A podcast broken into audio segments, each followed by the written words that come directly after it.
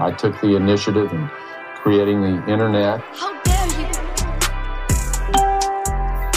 I broke the internet. Letzte Woche im Internet mit Dora, Popkultur Pro aus Berlin. Präsentiert von Granny, der Kreativagentur für Entertainment. Damit seid ihr up to date, was die aktuellen Themen im Netz angeht. Immer unter 30 Minuten, immer mit Dora.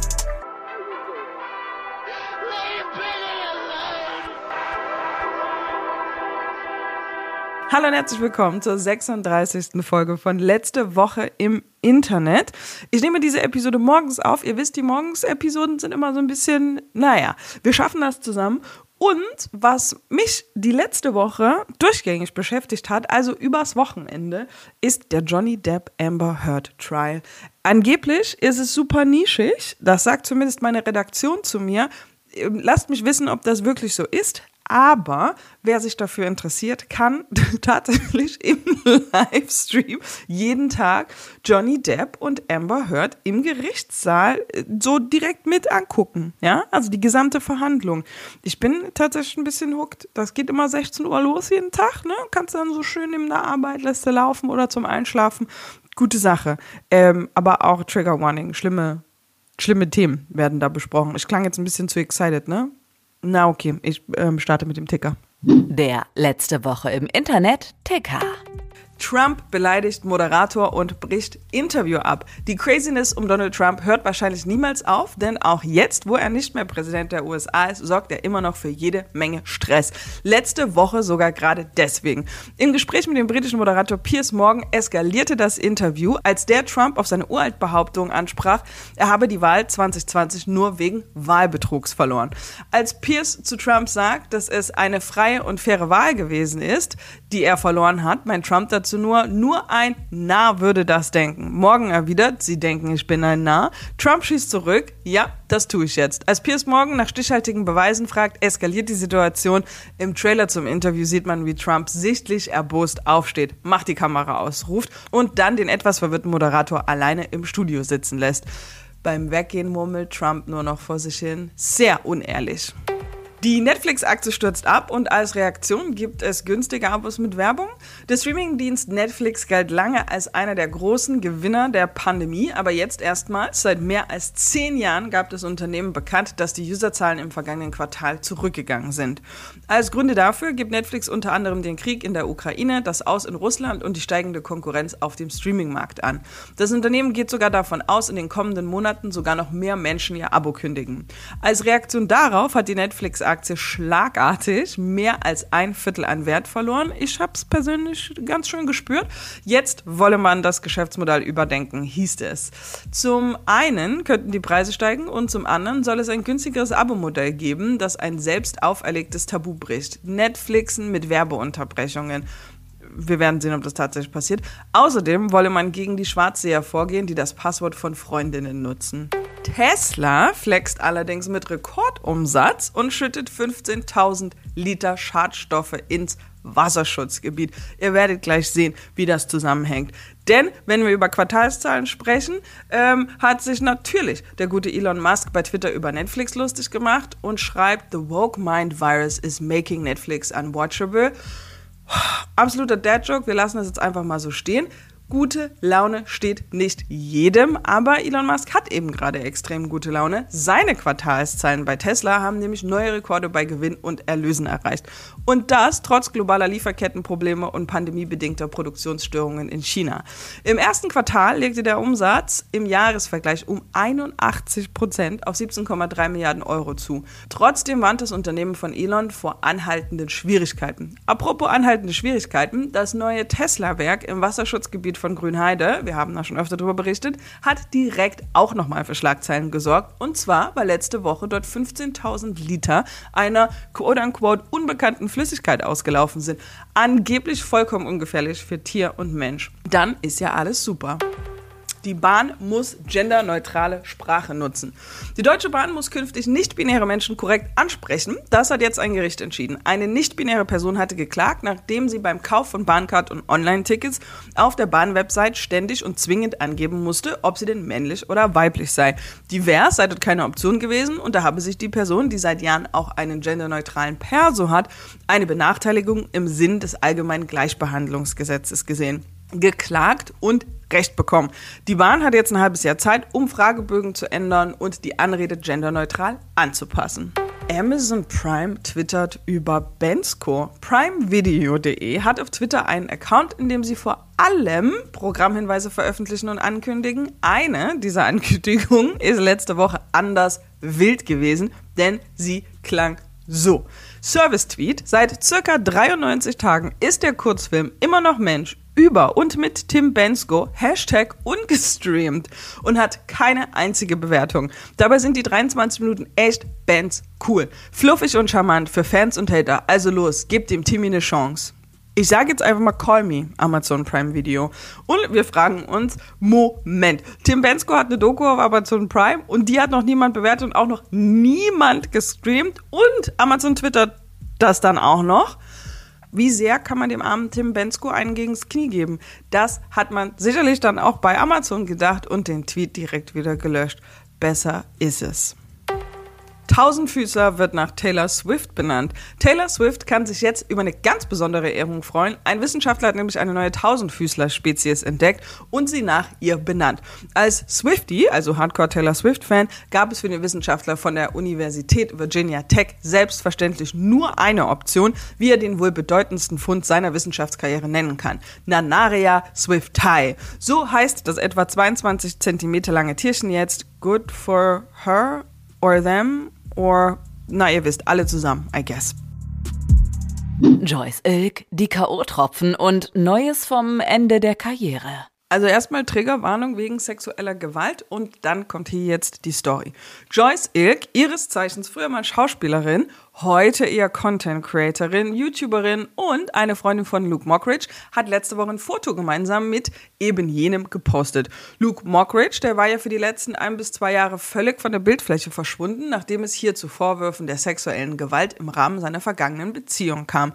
Ihr merkt, wir müssen hier vorsichtig formulieren, auch wenn es im Grunde keinen Anlass gibt, den Vorwürfen, die gegen ihn erhoben worden sind nicht zu glauben. Dieses Foto jedenfalls hat sie mit dem folgenden Antexter gepostet. Hat hier irgendwer von euch Eier gefunden? Ich habe nur ein paar K.O.-Tropfen bekommen. Frohe Ostern. Hashtag Partnerlook, Hashtag Freedom of Humor. Und man ahnt es, das ist ihr ganz schön um die Ohren geflogen. Der Post hat zwar 31,4.000 Likes, aber auch 21.000 Kommentare. Viele dieser Kommentare haben mehrere tausend Gefällt mir Angaben. Der Tenor, Alter, Joyce, nicht witzig. Es gibt sehr wenige Kommentare, die überhaupt verteidigen, was Joyce Ilk da als Humor identifiziert haben möchte. Und die, die es tun, kommen natürlich reichlich Gegenwind. Einer von denen, die sich da auf die Seite von Joyce Ilk stellen, ist Faisal Kabusi, ja, der quote-unquote Comedian, der 2017 schon Mozi Mabuse mit einem Affen verglichen hatte. Influencerin Sylvie Carlson hatte unter Joyce Post geschrieben, bin mal fast an K.O.-Tropfen gestorben. Nicht cool, Joyce. Woraufhin Faisal Kavusi nur antwortete, das nächste Mal werde ich die Dosis verstärken, versprochen. Die Aufregung darum, zum Glück, war allerdings laut genug, dass selbst Faisal zurückrudern musste. So hat beispielsweise als Antwort auf seinen Post der Verein Mutige Kinder e.V., dessen Schirmherr Faisal Kavusi war, die Zusammenarbeit beendet. Er selbst hat eine Story veröffentlicht, in der er erklärte, sich für ein paar Tage von Social Media und dem Fernseher zurückzuziehen und zu reflektieren, wie er sich in Zukunft in der Öffentlichkeit verhalten möchte sich für ein paar Tage aus dem Internet zurückziehen. Ihr versteht, ne? Das neue Gras über die Sache wachsen lassen. Und auch Sat1 hat auf Twitter veröffentlicht, Faisal Kavusi hat seit zwei Jahren keine eigene Show mehr. Mit dem Promi-Backen im vergangenen Herbst hat Sat1 die Zusammenarbeit mit Faisal Kavusi klar beendet, aus Gründen. Und das bleibt natürlich so. Zwar musste sich Sat1 daraufhin viele Fragen stellen, wie so eine klare Distanzierung von Faisal Kavusi so leicht fällt, diese bei Luke Mockridge oder ganz aktuell im Fall Joyce Ilk aber ausblieb. Zurück aber zu Joyce Ilk. Was genau sie mit dem Post bezwecken wollte, wissen wir nicht. Den Schulterschluss mit Luke Mockridge suchen? Nun, das wäre ein Bärendienst, denn Luke hatte gerade seine Tour angekündigt, sogar schon einen Secret Gig gespielt und es irgendwie geschafft, sich klammheimlich wieder auf die Bühne zu mogeln. Durch Joyce Ilks Posting reden jetzt alle wieder über die Vorwürfe gegen ihn. Oder wollte Joyce einfach nur Aufmerksamkeit provozieren? Nun, das hätte geklappt und dass sie als Digital Native nicht ahnen konnte, was diese Aktion auslöst, ist auch unglaubwürdig. Was außerdem für knallhartes Kalkül und wenig Einsicht spricht, ist ein Bild in ihrer Story, das sie auf einer Couch liegend zeigt, habe mich gerade professionell psychologisch bei jemandem beraten lassen, der sich mit Gegenwind auskennt und Schenkelklopfer, ihr ahnt es vielleicht, es ist Oliver Pocher. Okay, wie geht's denn jetzt weiter mit Joyce? Nun, sie hat das hier gepostet. Sollten wir neben Humorgrenzen nicht auch mal über Shitstorm-Grenzen reden? Mein Witz war vielen zu extrem, das verstehe ich auch, aber ist vielen nicht auch zu extrem, was daraus gemacht wird? Menschen, die geliked haben, wird der Tod gewünscht. Ich weiß nicht, ob das die richtige Verhältnismäßigkeit hat. Lasst uns doch gerne ins offene Gespräch gehen die nächsten Tage und miteinander in Großbuchstaben sprechen, statt gegeneinander, auch in Großbuchstaben. Ich habe da schon eine Idee, wie und da kommt bald was zu. Gut, also, dass da kommt bald was zu, könnte vermuten lassen, dass das Ganze vielleicht von vornherein geplant war. Wir warten erstmal ab. Xavier ist wieder da. Xavier Naidu, den kennt man noch von Hot Takes wie Deutschland ist nach wie vor ein besetztes Land, wie aber auch von diversen homophoben, antisemitischen oder einfach demokratieuntergrabenden Verschwörungserzählungen. Er ist wieder da und so richtig weiß keiner genau, was das jetzt eigentlich soll, aber fangen wir von vorne an. Als letzte Woche, Dienstagabend, Xavier sein Video mit dem Titel Hashtag OneLove um 10.10 Uhr .10 bei YouTube hochgeladen hat, ging natürlich, wie zu erwarten, ein großes Aufsehen durch die Twitter-Community, aber auch durch alle anderen Teile des deutschsprachigen Internets. In dem Video erklärt er, die Ereignisse der vergangenen Wochen haben ihn bestürzt und aufgerüttelt und das Sprechen mit Freundinnen sowie das Reflektieren seiner eigenen Ansichten haben ihn dazu gebracht, viele seiner Ansichten zu hinterfragen. Bemerkenswert sind daran so einige Dinge. Zum einen, dass Naidu in einem dreiminütigen Video die Absolution für das Fortsetzen seiner Karriere sucht, aber auch, dass er tatsächlich den Ausbruch des Krieges, der, wie wir wissen, im eigenen Land stark auf der Verbreitung von Desinformationen und Unwahrheiten fußt, so wie es selber ja hierzulande auch eben zu Recht immer wieder vorgehalten wird, verantwortlich macht. Eine Frage dabei ist jetzt also, kann Xavier Naidu zurückkommen? Müssen wir jemanden, der vielleicht in einer, nennen wir es mal, psychotischen Episode gefangen war, verzeihen, auch wenn er einer der größten Multiplikatoren der Verschwörungsszene war? Und glaubt Xavier Naidu wirklich, dass drei Minuten auf YouTube entschuldigen können, was viele Jahre Verbreitung von Verschwörungserzählungen angerichtet haben? Oder noch schlimmer, vielleicht glaubt er es ja auch gar nicht. Und die allerwichtigste Frage, wie geht es jetzt weiter.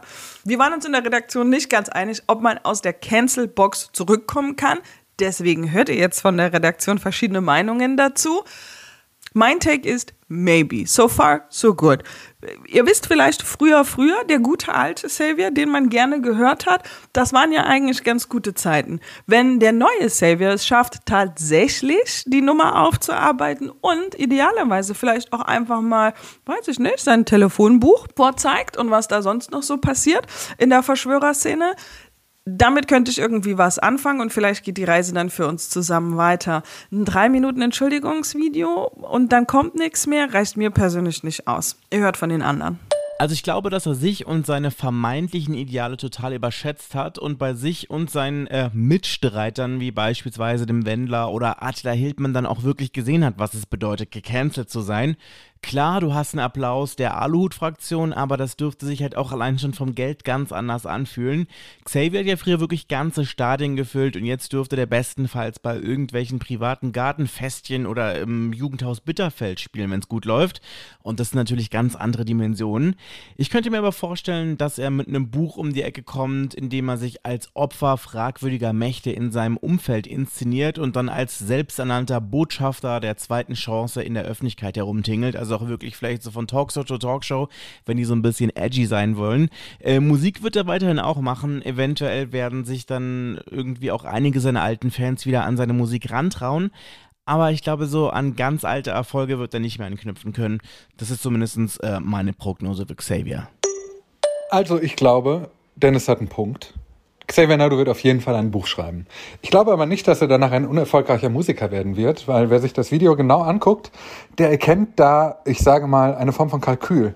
Xavier Naidoo filmt sich da ja nicht wie sonst immer mit seiner sehr schlechten Webcam von unten oder irgendwo im Rahmen eines seltsamen Gartens, sondern er sitzt ganz offensichtlich in einer professionellen Einrichtung. Also mit Einrichtung meine ich jetzt nicht Klinik oder so, sondern, naja, er sitzt halt in einer Agentur, in einem Verlag, in einem Büro und das spricht für mich doch arg dafür, dass dieses eine Entschuldigungsvideo nur der erste Puzzlestein oder Dominostein seines, naja, ich sag mal, neuen Ichs ist und er damit jetzt anfängt, eine neue Karriere zu starten, weil er genau weiß, dass es super viele Leute geben wird, die sich schützend vor jeden stellen, der irgendwie seltsam ist. Also wir leben in einer Zeit, in der Menschen Elon Musk verteidigen, wir leben in einer Zeit, in der Menschen Donald Trump verteidigen. Warum sollte nicht auch ein Xavier Naidoo plötzlich wahnsinnig viele Fans gewinnen, dadurch, dass er sich jetzt einfach entschuldigt? Und die ganzen Leute, die sich auf seine Seite stellen, haben ein wahnsinnig gutes Argument. Menschen, die Fehler gemacht haben, denen müssen wir verzeihen. Und deswegen glaube ich, Xavier Naidoo kommt wieder und wird es auch schaffen, große Bühnen zu füllen. Denn ich meine, die bösen Onkels haben es auch geschafft. Traurig aber wahr. MeToo-Skandal bei den Linken. Ihr Lieben, das ist die Folge der ähm, Trigger Warnings. Das tut mir total leid, aber ähm, die Welt ist scheinbar so. Reden wir über die Linke. Denn die erschüttert gerade ein Hashtag MeToo-Skandal, der so weite Kreise zieht, dass es vor wenigen Tagen einen Rücktritt in der Parteispitze gab und einige Medien schon jetzt das Ende der Partei herbeibeschwören. Auslöser war unter anderem ein Artikel vom Spiegel, der über mutmaßliche Fälle von sexualisierter Gewalt in der hessischen Linkspartei berichtet hatte. Darin ist die Rede von sexuellen Übergriffen, Belästigung und Machokultur. Die Beschwerden seien nicht wirklich ernst genommen worden und stattdessen den vermeintlichen Opfern unterschwellig unterstellt, eine Kampagne gegen die Partei zu fahren. Jakob Hammes, der Bundesvorsitzende der Linksjugend, meinte im Interview mit dem Tagesspiegel, wir haben in der Linken ein Problem mit Männerbünden, bestehend aus Funktionären, die schon seit Gründung aktiv sind, Ämter auf sich vereinen und sich gegenseitig helfen, ihre Macht zu festigen. Wenn intern Grenzüberschreitungen von solchen Männern bekannt werden, heißt es oft, den kenne ich schon lange, das ist doch ein guter. Mittlerweile haben sich laut Medienberichten mehr als 60 mutmaßliche Betroffene gemeldet, Frauen und Männer. Der hessische Landesvorstand dazu, Sie haben uns alle tief erschüttert. Sie haben auch mich persönlich tief erschüttert. Wir bitten alle die, die Opfer von Übergriffen in unserer Partei geworden sind, ausdrücklich um Entschuldigung. Mittlerweile hat Parteichefin Susanne Hennig Welso jetzt die Reißleine gezogen und ihren Rücktritt angekündigt. Die war erst vor gut 14 Monaten gemeinsam mit ihrer Co-Vorsitzenden Janine Wissler ins Amt gekommen. Janine Wissler wird jetzt erstmal alleine weitermachen. Das finden aber viele gar nicht so toll. Beispielsweise linken Politikerin Katja Maurer. Für mich persönlich sind Susanne Hennig-Welso und Wissler als Team angetreten weshalb sie dann eben findet, dass Wissler eigentlich auch zurücktreten sollte. Und jetzt kommt der juicy Part. Angeblich soll gegen den Ex von Janine Wissler ermittelt werden, der auch bei den Linken aktiv ist. Der soll eine Affäre mit einer jungen Genossin gehabt haben und über deren Balkon nachts bei ihr eingestiegen sein, auch nachdem die Affäre bereits beendet war. Wissler hätte sich übrigens von ihrem Ex getrennt, als sie von der Affäre erfahren hat. Laut Medienberichten hat die Staatsanwaltschaft Ermittlungsverfahren gegen Vertreter der Partei wieder eingestellt. Die Vorwürfe stehen aber immer noch im Raum. Die hessische Linkspartei will den Vorwürfen jetzt nachgehen und setzt Vertrauensleute ein. Ob das die Partei noch retten kann? Denn so ein MeToo-Skandal ist für eine Partei wie die Linke besonders hart. Denn wie Politologinnen sagen, sieht sich die Linke als feministische Partei. Was hier jetzt ans Licht kommt, lässt jeglichen Rest an Authentizität verschwinden. Deshalb wird wegen des massiven parteiinternen Drucks beim Parteitag im Juni jetzt auch der gesamte Parteivorstand neu gewählt. Mein Traum war ja schon immer, Bürgermeisterin von Berlin-Weddingen zu werden. Vielleicht ist das mein Moment, ja? Das Bahnhofsviertel des Internets. TikToker filmt seine Arbeit beim Bestatter. Digga, was machst du denn da? Dein Ernst, das sieht man doch. Bisschen mehr Respekt, Digga, wir sind beim Bestatter, ne? Und damit herzlich willkommen zurück im Bahnhofsviertel des Internets. Heute geht's zu TikTok auf den Account von Tim. Tim ist 16 und arbeitet als Bestatter. Das macht ja nicht jeder und genau deshalb lädt er auf seinem Channel kurze Videos aus seinem Berufsalltag hoch und äh, da bin ich kürzlich echt in einem richtig tiefen Rabbit Hole versackt. Es ist äh, spannend, aber auch teilweise ganz schön morbide bis makaber. Aber jetzt kenne ich wirklich so die schrägsten Bestatter-Stories, weiß, wie Tote auf die Trauerfeier vorbereitet werden oder für die Trauerfeier vorbereitet werden, warum dabei oft viel Frischhaltefolie zum Einsatz kommt und was mit den Körperflüssigkeiten passiert. Tim nutzt seinen Channel aber auch, um mit alten Vorurteilen aufzuräumen. Mythen über Bestatter Teil 3. Klauen Bestatter wirklich Zahngold von Toten? Das stimmt natürlich nicht. Das war vielleicht früher so, oder man sagt es so, ja, Bestatter, die klauen ja das Zahngold oder vielleicht auch den Schmuck, aber das stimmt überhaupt nicht. Ja, auch wenn ich mich selbst das noch nie gefragt habe, wäre das jetzt auch geklärt. Auf seinem Channel beantwortet Tim aber auch Fragen seiner Fans, wie beispielsweise, was hilft gegen Trauer, darf das Haustier mit in den Sarg, was ist eine postmortale Erektion und, meine Lieblingsfrage hat er auch beantwortet, kann man bei der eigenen Beerdigung Capital Bra hören?